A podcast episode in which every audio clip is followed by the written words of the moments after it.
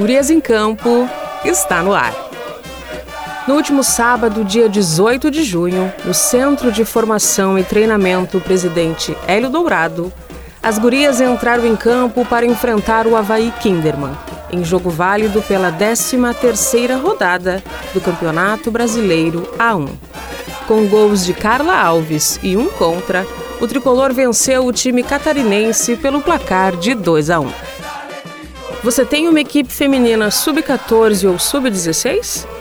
Venha participar da terceira Copa Cristal. Uma competição de futebol 7 para as gurias, no CT Cristal, em Porto Alegre.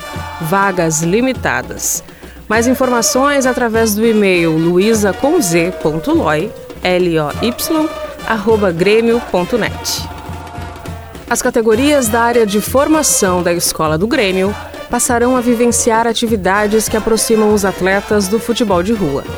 A prática da modalidade será adicionada à metodologia das equipes competitivas com o objetivo de reforçar características importantes para o desenvolvimento técnico, cognitivo emocional e motor da criança. O futebol de rua é conhecido pelas suas peculiaridades de um futebol simples, disputado com os pés no chão, jogadas enfeitadas, jogadores talentosos e é um dos símbolos da cultura brasileira.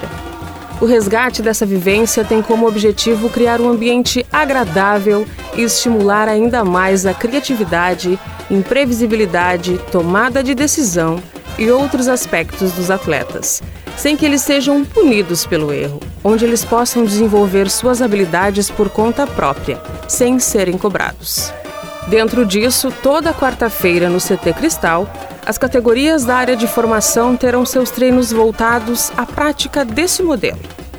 Cada comissão técnica adaptará o treino de acordo com as características do futebol de rua, podendo dar mais autonomia aos alunos para montarem os campos com as suas próprias chuteiras, criarem suas regras nas partidas, estimularem as ações dos atletas, entre outros. Confira agora as notícias das equipes masculinas do nosso tricolor. A equipe do Grêmio derrotou o time do Atlético Goianiense na tarde desta terça-feira, dia 21 de junho, no CT Hélio Dourado, em Eldorado do Sul, pelo placar de 2 a 1. Em jogo válido pela segunda rodada do Campeonato Brasileiro Sub-20, a equipe comandada pelo técnico Luiz Eduardo chegou aos seis pontos no Grupo B da tabela de classificação. Os gols gremistas foram anotados por Ronald Barcelos na primeira etapa e Zinho no segundo tempo.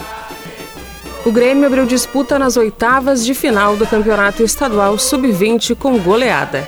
Na última quarta-feira, dia 22 de junho, no estádio Nicolau Fico, em Pelotas, o tricolor venceu o Farroupilha por 5 a 1. Os gols gremistas foram marcados por Fred, que marcou duas vezes, Luander contra, Cauã Kelvin e Ronald Barcelos. Na tarde desta segunda-feira, o Grêmio estabeleceu um novo contrato junto ao lateral direito Lucas Cauã. Agora o atleta tem vínculo com o tricolor até o final de 2025.